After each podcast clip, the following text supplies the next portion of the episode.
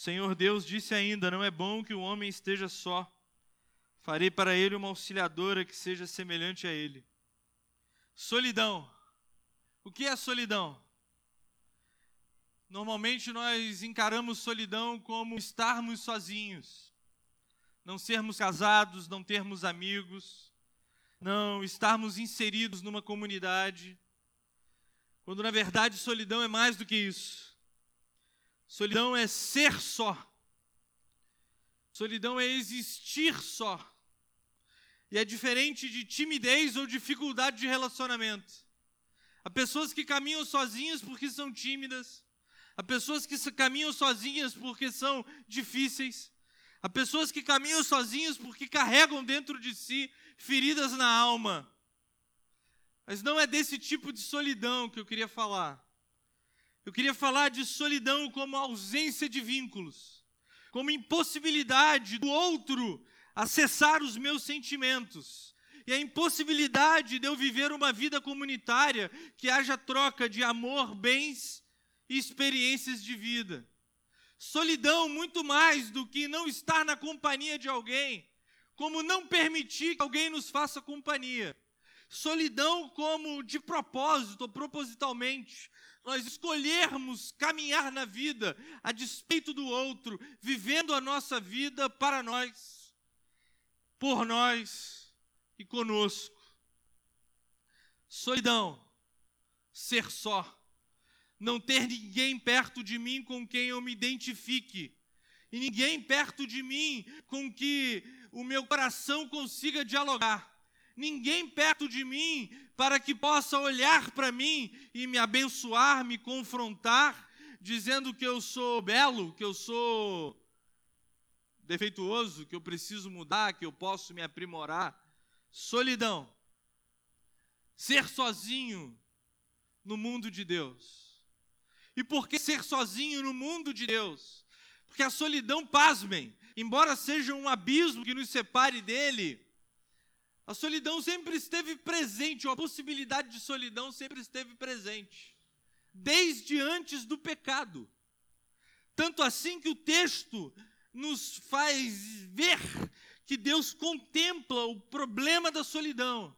E quando o profeta, escrevendo Gênesis, diz que Deus falou: não é bom que o homem esteja só, essa é uma versão.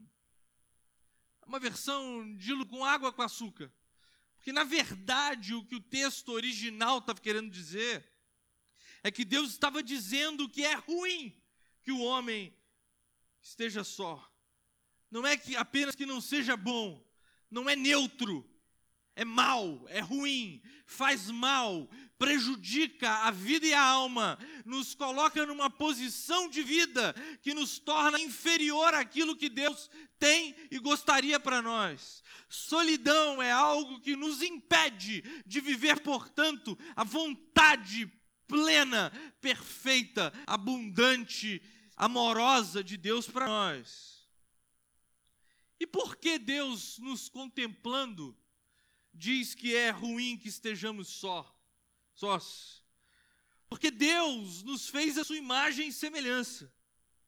Então, quando Ele nos contempla sozinhos, Adão sem Eva, Ele, na verdade, contempla o homem tendo uma experiência de vida totalmente oposta à experiência de vida de Deus.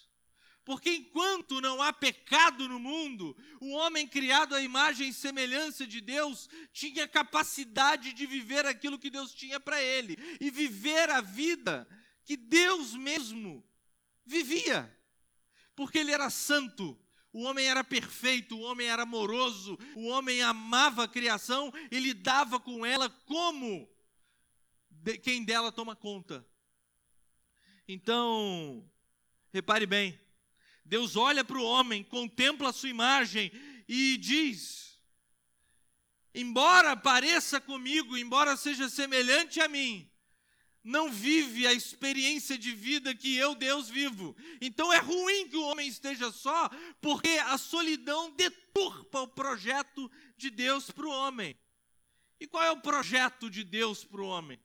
O projeto de Deus para o homem vai para além de ir para o céu, vai para além de você ter uma vida próspera, vai para além de você ter uma igreja, vai para além do dízimo, além do louvor, além da palavra. O grande propósito de Deus é que você seja semelhante a Ele, assim como Ele nos criou no princípio. Quem Deus é? Deus é um Deus trino. Três pessoas diferentes, mas com a mesma substância, os mesmos atributos e a mesma glória.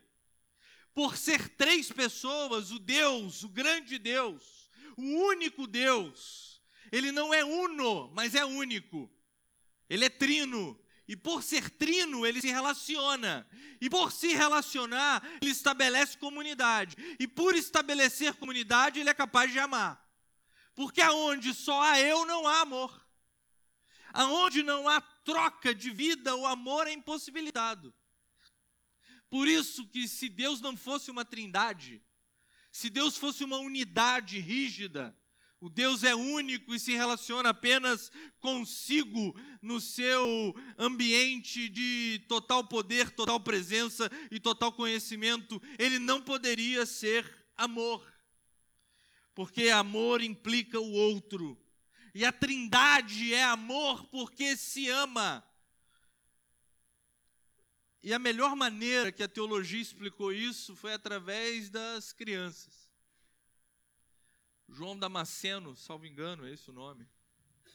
O grande pai da igreja, tentando entender a Trindade, olhou para as crianças brincando numa ciranda. Numa ciranda chamada Pericorese. Era o nome da ciranda, o nome da brincadeira.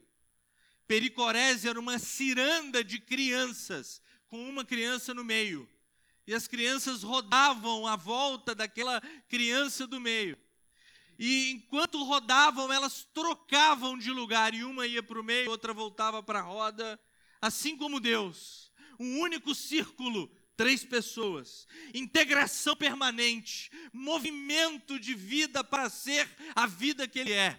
Deus não está parado, Deus está em constante, dinâmico movimento de amor, onde o Pai, o Filho e o Espírito Santo se interpenetram, têm comunhão, e a presença ativa deles está ativa na vida do outro. De eternidade a eternidade, Deus sempre teve companhia. De eternidade a eternidade, Deus sempre estava numa relação de amor com Deus. E quando Ele nos criou, Ele nos formou para também sermos assim. Por isso, Deus cria a mulher. Deus cria a mulher porque, criando o homem, Deus cria o homem. Criando a mulher, Deus cria a humanidade. Deus cria a família, Deus forma a sociedade e torna impossível a solidão. No ambiente onde não há pecado, no ambiente onde Deus estabelece a sua vontade Adão e Eva, eu e você e toda a humanidade está numa ciranda de vida em que a gente se interpenetra e compartilha Deus, compartilha amor, compartilha vida, compartilha tudo. A questão é que o pecado nos encheu de soberba. E o pecado nos encheu de desejo de vivermos apenas para nós. E é isso que hoje Deus nos confronta. Ele diz: Igreja da cidade, vença abismos. Igreja da cidade, faça da solidão a sua inimiga. Igreja da cidade, priorize relacionamentos, priorize o outro. Normalmente, quando as pessoas estão aqui na igreja, elas sempre me perguntam: eu posso usar essa cadeira? Posso usar essa bancadinha? posso acender a luz, ligar o ar. E o meu mote é o seguinte: é o mote ministerial da mordomia de coisas da igreja. Na Igreja Batista da cidade, nós usamos coisas e amamos pessoas. As coisas da igreja servem para serem gastas pela igreja. Porque nós não usamos pessoas, nós amamos pessoas e colocamos as coisas à disposição das pessoas para que junto nós usemos as coisas, vivamos a vida e tenhamos uma experiência comunitária de troca de experiências, de troca de amor, de troca de coisas, de troca de desejos, de troca de lágrimas, troca de sorrisos, troca de vida. É interessante que Deus cria a mulher, em primeiro lugar, para não haver solidão, é preciso estarmos em comunhão com quem tem a mesma identidade que nós. O homem não estava sozinho, mas estava solitário. O homem era acompanhado dos animais, dos vegetais, das leis da física, da estrutura biológica que eu e você vivenciamos dia após dia, estava acompanhado dos astros, estava acompanhado do cosmos, estava acompanhado inclusive de Deus. E esse Deus que acompanhava o homem diz: não é ruim que o homem esteja só, porque o enfrentamento da solidão só se dá quando nós nos relacionamos com alguém com quem nós nos identificamos. Para não haver solidão, precisa haver identidade.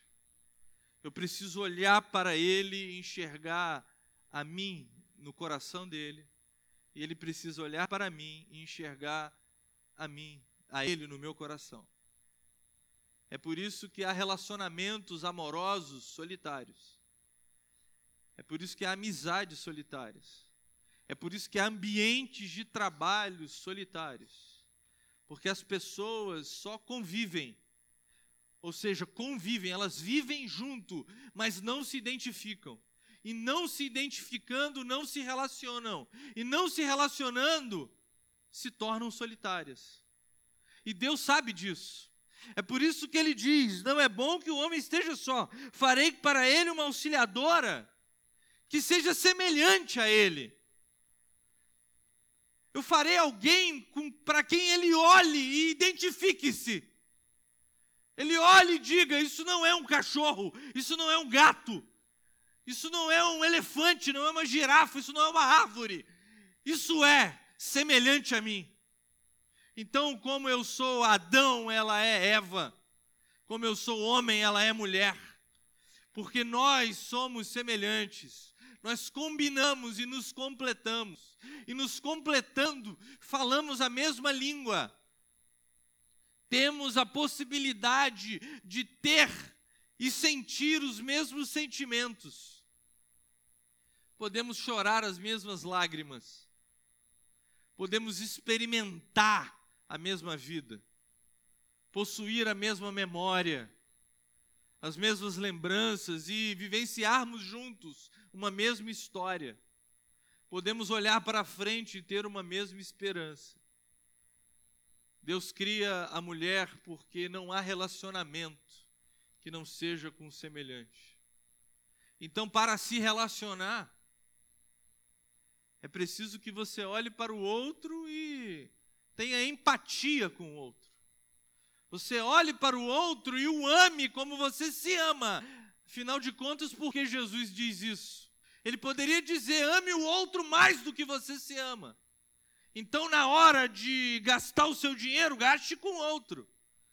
Ele poderia dizer: ame o outro mais do que você se ama e sacrifique-se pelo outro. Mas ele não diz isso. Ele fala para nós nos sacrificarmos pelo outro, ele fala para nós nos gastarmos pelo outro, ele fala para a nossa vida ser a serviço do outro, e ainda assim Deus ou melhor, Jesus diz: ame ao próximo como você se ama. Em outras palavras, ame ao próximo como quem ama um igual, como quem ama um semelhante, como quem é capaz de estabelecer vínculos de vida. Então Deus cria a mulher semelhante ao homem. Segundo lugar, para o espanto geral de todos nós e principalmente dos Aqueles que amam a Deus com mais euforia. Não é não que amar a Deus com mais euforia é ruim, mas aqueles que desejam a Deus e só a Deus e só a Deus, o que a princípio é bom. Aqueles que querem viver apenas com Deus, aqueles que a vida gira em torno do ambiente da religião, aqueles cuja espiritualidade não contempla outra coisa a não ser a glória de Deus e a vida com Deus e Deus. Quando Deus fala é ruim que o homem esteja só, Deus está dizendo para ele e para si mesmo, e para nós principalmente. Nossa relação com Deus não é capaz de nos livrar da solidão. Quando nós estamos com Deus, nós ainda estamos sozinhos. Então Deus olha para o Adão, vê ele perfeito, vê ele santo, vê ele vivendo uma vida que agradava a Deus, vê ele servindo a Deus, vê ele cumprindo os propósitos, vê ele, depois de Deus dizer que é muito bom, Deus olha e diz: é muito bom, mas não é bom que fique desse jeito. É muito bom, mas tem como melhorar. E tem como melhorar como, Senhor? Tem como melhorar porque ele precisa de alguém com quem ele se identifique. Porque a minha relação com ele não é o suficiente para suprir a sua vida de vínculos e relacionamentos. É por isso que nós não nos casamos com Deus. É por isso que Deus não é o nosso único amigo. É por isso que não é possível ser igreja dentro do seu quarto, assistindo vídeo no YouTube. É por isso que não é possível ser igreja lendo livro. É por isso que não é possível, sendo igreja, seguindo o Instagram de um cara abençoado, recebendo palavra em corrente de WhatsApp. Não é possível. Embora todas essas coisas sejam boas e válidas. Você pode ter uma conta no WhatsApp, seguir pessoas abençoadas, assistir mensagens no YouTube, assistir mensagens de podcast, você pode ler todos os livros, você pode prescurtar e, e pensar e refletir sobre toda a teologia, você pode amar a Bíblia e viver lendo a Bíblia dia e noite, noite e dia, mas a sua vida só vai ser completa do jeito que Deus quer que ela seja quando você se vincular ao outro que, que nós nos reunimos aqui domingo após domingo? Nós reunimos domingo após domingo porque Deus vira para nós. E a voz dele ecoa do Éden até hoje. Não é bom que vocês estejam sozinhos. Não fiquem sozinhos. Muitas ovelhas formam um rebanho. Uma ovelha forma um churrasco. Sozinhos nós nos tornamos alimentos de nós mesmos. Eu até poderia forçar a barra, sozinho o diabo vai te pegar. Não, não. Você não precisa do diabo para se destruir, embora ele queira te destruir. Sozinho você se consome. Porque quando nós começamos a nos relacionar conosco mesmo, nós acabamos usando a nós mesmos como combustível da nossa vida. Sabe por quê? Porque o homem foi criado santo, o homem foi criado perfeito, o homem foi criado muito bom, o homem foi criado de uma maneira que espelhava a imagem e a semelhança de Deus, e ainda assim o homem possuía necessidades. Como algo que espelha a imagem de Deus possui necessidades. E como o homem possuía necessidades, Deus vira para o homem ou melhor, Deus vira para si mesmo e diz: Não é bom que o homem esteja só. Farei, para ele alguém que lhe auxilie. Quem precisa de auxílio, necessidade tem. Porque se você fosse autossuficiente, não precisava de ninguém para te ajudar. Você faria sozinho. Ou então chamaria alguém para fazer no seu lugar. A mulher não foi criada para fazer nada no lugar do homem.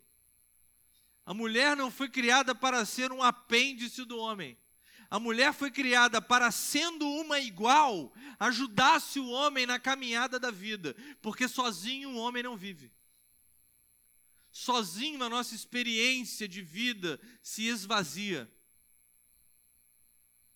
Muitas vezes nós amamos os nossos hobbies, nós amamos os nossos times de futebol, nós amamos a nossa igreja, nós amamos uma boa refeição num bom restaurante. E evitamos as pessoas simplesmente porque não queremos a confusão de nos vincularmos a outro. Porque pessoa é um negócio complicado. Pode ser a pessoa mais maravilhosa, você fica perto dela muito tempo, daqui a pouco uma treta, daqui a pouco há uma discordância. Eu vou dizer uma coisa para vocês que eu aprendi com o C.S. Lewis. Não existe lugar mais tranquilo para não ser perturbado pelo amor ao próximo do que o inferno. Eu não sei se você já parou para pensar. O inferno é o único lugar do cosmos que não existe o próximo. O inferno é o único lugar da criação em que o outro não é nada. Porque eu sou tanto para mim que eu não consigo sequer enxergar o outro. Esse é um dos motivos, por exemplo, do diabo não pedir perdão. Às vezes as pessoas se perguntam, né, por que o diabo não pede perdão? Resolve. Ele não consegue pedir perdão porque o diabo é um ego total, um ego absoluto. O diabo olha para tudo e só vê a si. E quando nós passamos a viver a vida em função de nós, deixamos de ser imagem e semelhança de Deus e nos tornamos imagem e semelhança da serpente que nos tira do jardim de Deus. Vencendo abismos. A solidão é aquilo que te separa de Deus, te separando do próximo. A solidão é aquilo que te separa de Deus, te separando da sua esposa, do seu esposo, do seu amigo, do seu colega de trabalho, do seu colega de faculdade, do seu irmão da igreja. Solidão é aquilo que nos separa do nosso semelhante, fazendo de nós incapazes de enxergarmos, enxergarmos a nossa semelhança no nosso próximo. E quando a voz de Jesus bate dentro de nós, dizendo: ame ao seu próximo,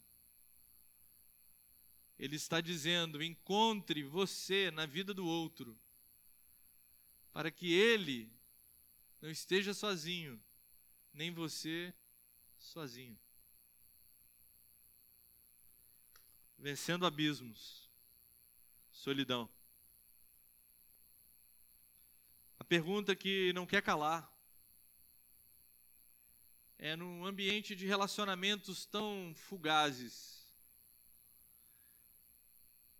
pessoas estabelecem relacionamentos em aplicativos de, de encontros. As pessoas estabelecem relacionamentos através de uma tela. As pessoas deixam de estabelecer relacionamentos porque querem a promoção na empresa. A humanidade é a mesma, desde o pecado. O que muda é o ambiente. Não havia não havia celular há 100 anos atrás, mas havia o pecado nos separando um do outro. Havia ganância, havia soberba, havia o desejo de vencer a despeito do outro, havia o desejo de estar acima do outro. Então a pergunta que me cabe, e eu gostaria de repassá-la a você, embora eu tentarei respondê-la, é como vencer a solidão. É como vencer o abismo que nos afasta de todo mundo, a ponto de nos afastar de Deus. E a primeira resposta que eu trago é: conecte-se com Deus. A solidão se vence a partir do momento que nós nos conectamos com Ele. O que parece um contrassenso, o que parece que eu estou caindo em contradição, que eu acabei de dizer que Deus, a nossa relação com Deus, não supre a nossa necessidade de ser semelhante do outro. nem a nossa, nem a do outro. Mas por que conectar-se com Deus é a primeira atitude daquele que deseja vencer a solidão? Porque só conectando-se com Deus é possível fazer irmãos. Não há possibilidade de haver irmandade humana baseada na vontade de Deus que não seja através do próprio Deus.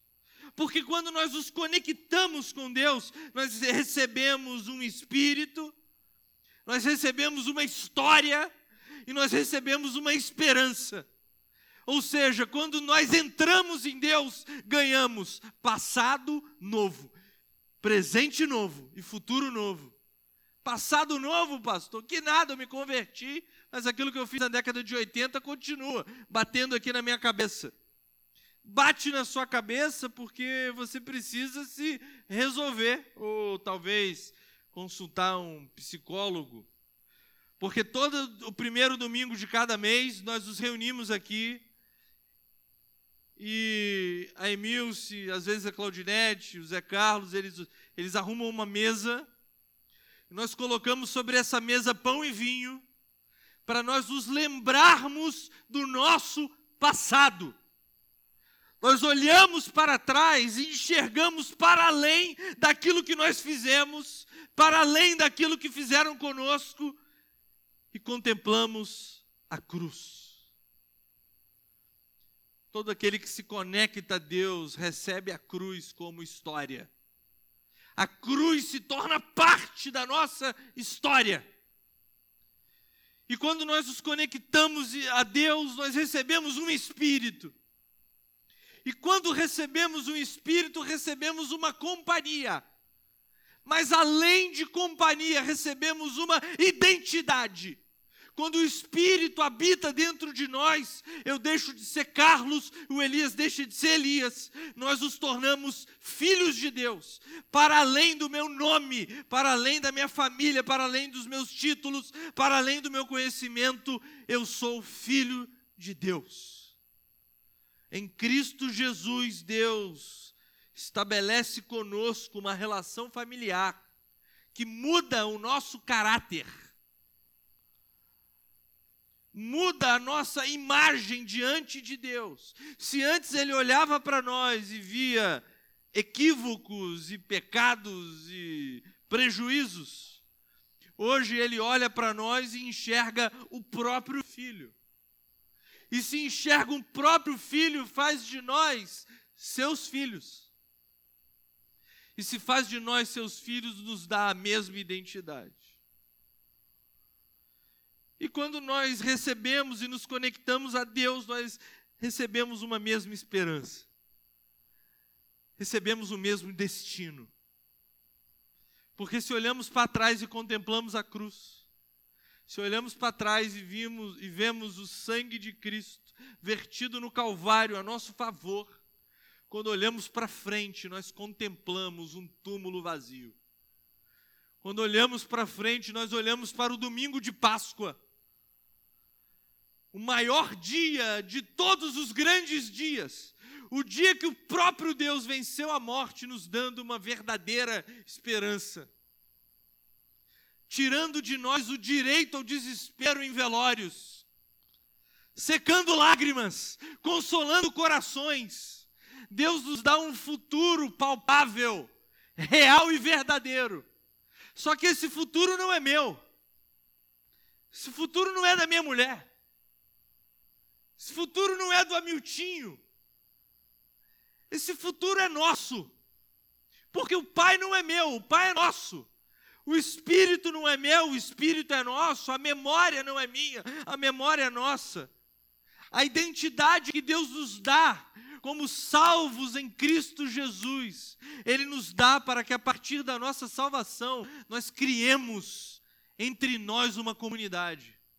Isso é uma coisa tão séria para Deus, isso é uma coisa tão visceral para Deus, que a essa comunidade Ele deu um nome. Ele olhou para ela e disse, olhando para si, ou numa outra interpretação, olhando para a fé nele, e falou: Sobre essa pedra eu edificarei a minha igreja. Eu edificarei a minha comunidade, eu edificarei a minha família. Deus nos acolheu um dia. E nenhum de nós éramos merecedores, eu já falei isso aqui muitas vezes. Só que quando Deus nos acolhe, Ele nos acolhe para nos mudar. E nos acolhendo, Deus nos faz acolhedores. Deus nos faz família que recebe. Deus nos faz família que cria laços. Ele compartilha a vida dele conosco, nos deixando impossibilitados de não compartilharmos a nossa vida. É por isso que a coisa mais triste do mundo, coisa mais triste do mundo, é quando uma pessoa é filha de Deus e se desconecta do outro, achando que apenas Deus é suficiente. Porque a igreja é ruim, porque o irmão falou mal. Ser desigrejado, embora seja compreensível, eu compreendo de verdade. Compreendo que às vezes a igreja nos trata de uma maneira tão contrária ao evangelho que distanciá-la dela se torna a melhor saída, ou a saída mais saudável. O fato é que, no final das contas, no final de todas as contas, quando nós nos desconectamos da família que Deus estabeleceu para nós, acabamos nos desconectando dele mesmo. A fé comunitária, ou melhor, a fé cristã é comunitária. A salvação, a salvação é pessoal. Eu já disse isso aqui também. A minha esposa não pôde se converter por mim, e nem eu posso me converter pelo meu amigo e nem o meu amigo pode se converter pela mulher dele, e nem a mulher dele pode se converter pela mãe, e nem a mãe pode se converter pelo filho, e ninguém pode se converter por ninguém.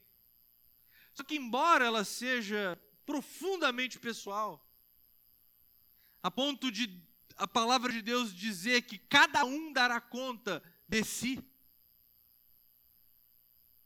ela é comunitária. Ela não pertence ao meu ambiente de segurança.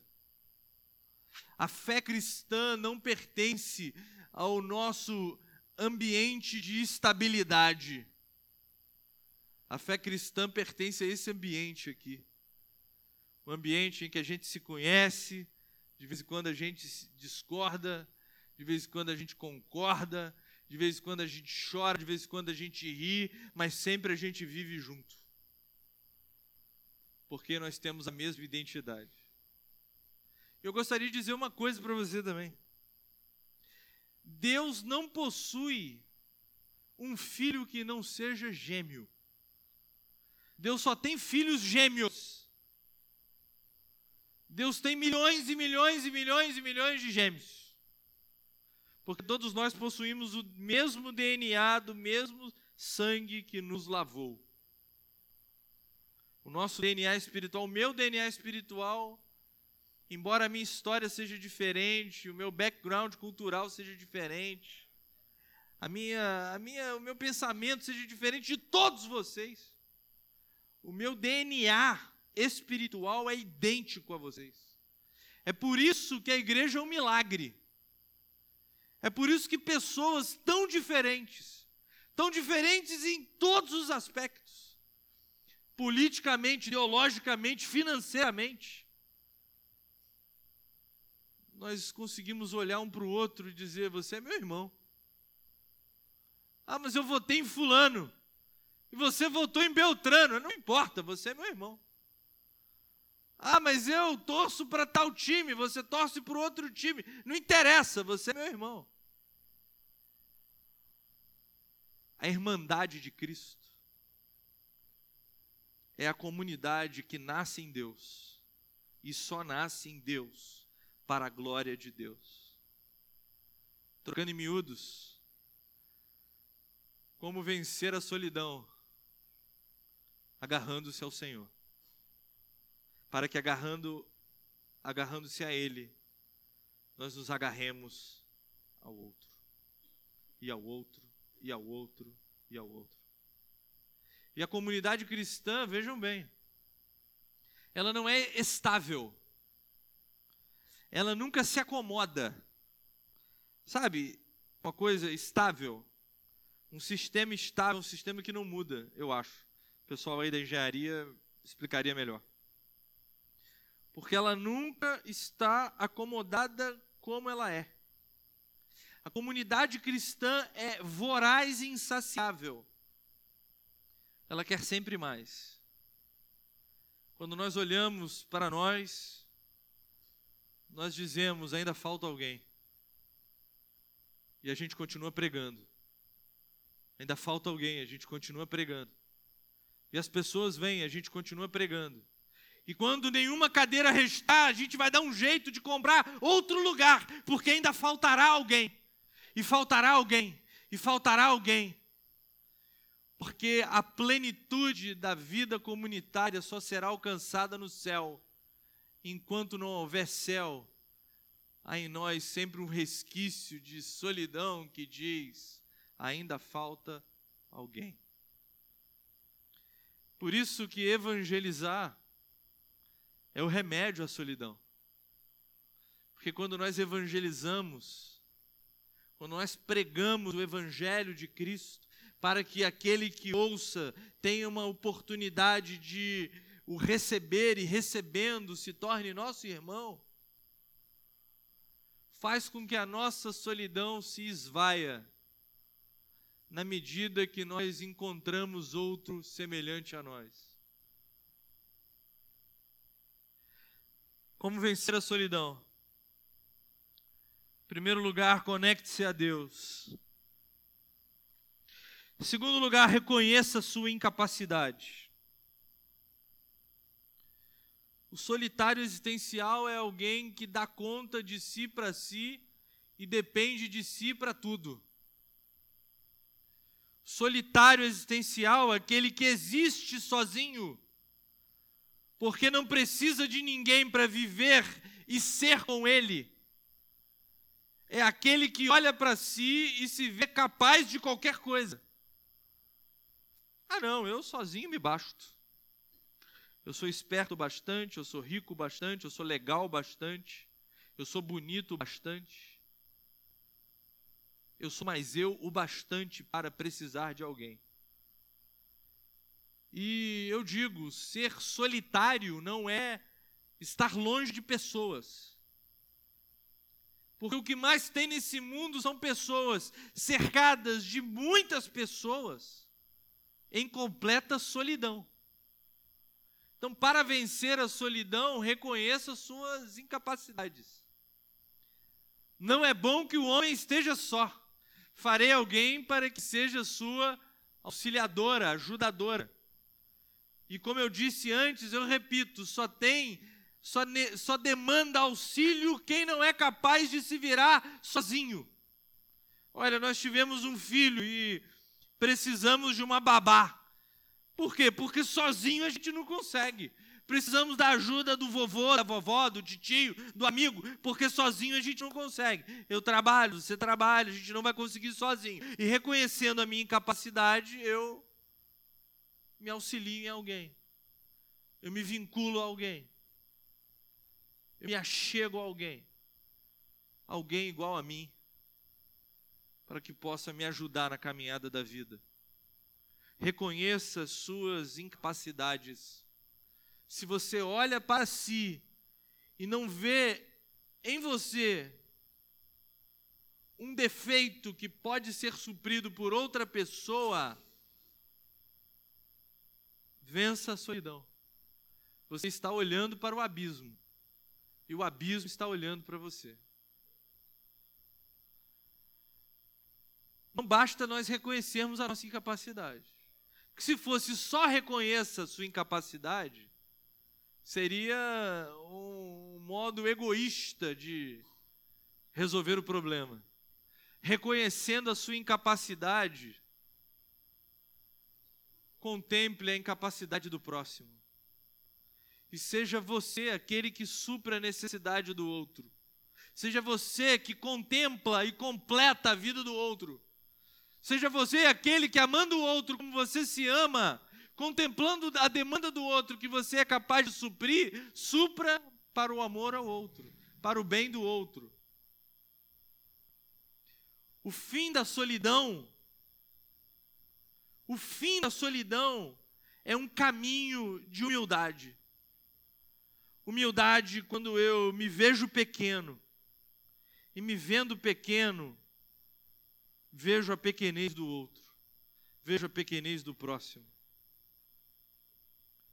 E por fim, para nós orarmos, pedindo a Deus que nos faça comunidade, pedindo a Deus que a gente vença esse abismo de uma vez por todas, e que não haja na nossa vida nenhum momento de solidão. Terceiro lugar, como vencer a solidão? Fique sozinho. Jesus fala que o Pai não é meu, é nosso. Mas ele fala que o Pai nos ouve em secreto. O mundo moderno ele torna impossível que a gente fique sozinho, ou quase impossível. O tempo todo e todo o tempo você está conectado a alguma coisa. Quando um sem número de relacionamentos se formam sem nenhuma densidade. Você já parou para pensar quantos amigos você tem no, na rede social? Amigo, não tem. Ninguém tem mil amigos. Ninguém tem dois mil amigos. Ninguém tem três mil amigos. Você tem pessoas que se conectam a você numa rede social. Vínculo não existe. O mundo moderno torna quase impossível que você fique sozinho. E enfrentamos a solidão cercado de pessoas. É por isso que nós podemos separar solidão de solitude. É por isso que Jesus nunca esteve só. Mas retirava-se para orar. É por isso que Jesus é um Deus comunitário, mas conversava com o Pai em secreto.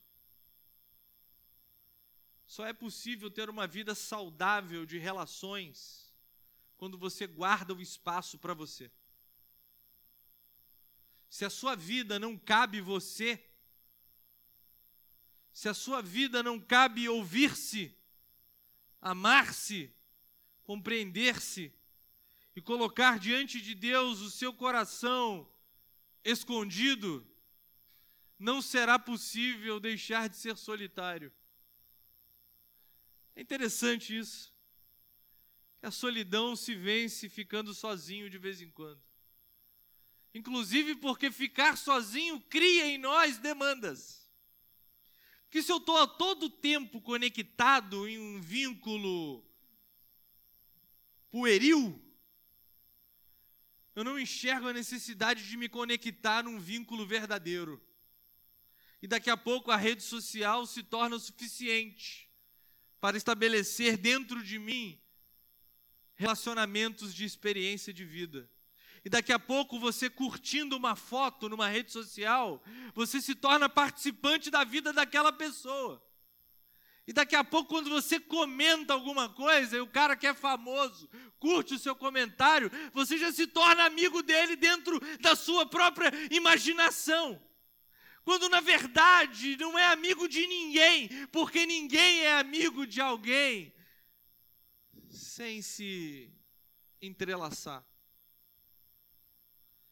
E para que a gente se entrelace, é preciso muitas vezes que a gente se desenlace de um mundo que nos sufoca de relacionamentos sem sentido.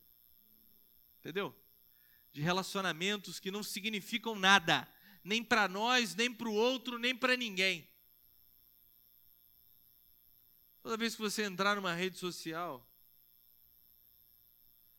e você tiver um amigo, dois, dez adicionando você, pedindo para te seguir, seja lá o que for, faça um exercício de vida e fale assim: nem todo mundo que tiver nessa rede social, se todo mundo passar a me seguir, se todo mundo me curtir, isso ainda não vale um amigo.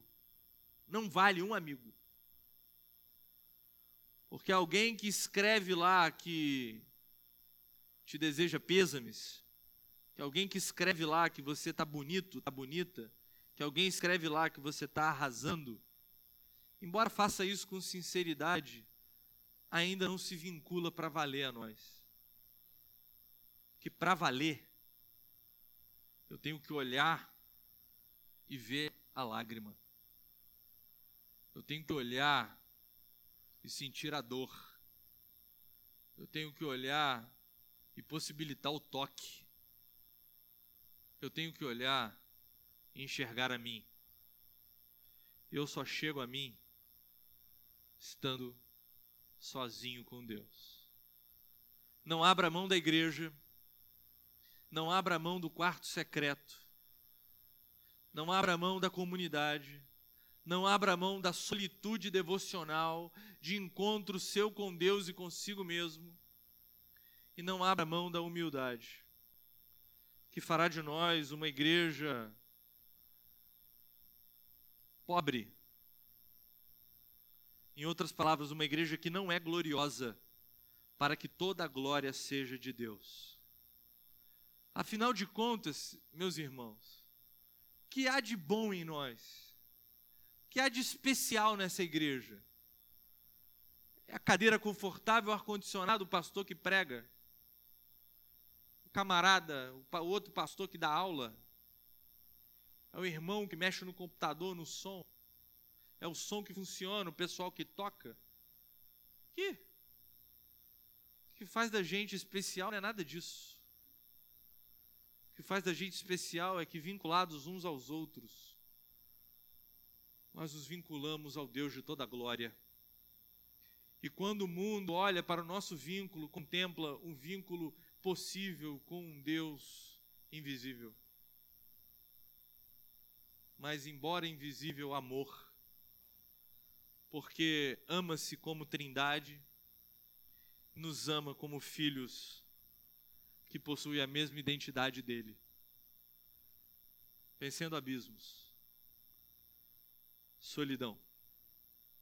Só se vence abismos, só se vence solidão quando em comunidade nós encontramos a nossa identidade, a identidade de cada um de nós em Deus, por Ele e para a glória dele. Amém e amém.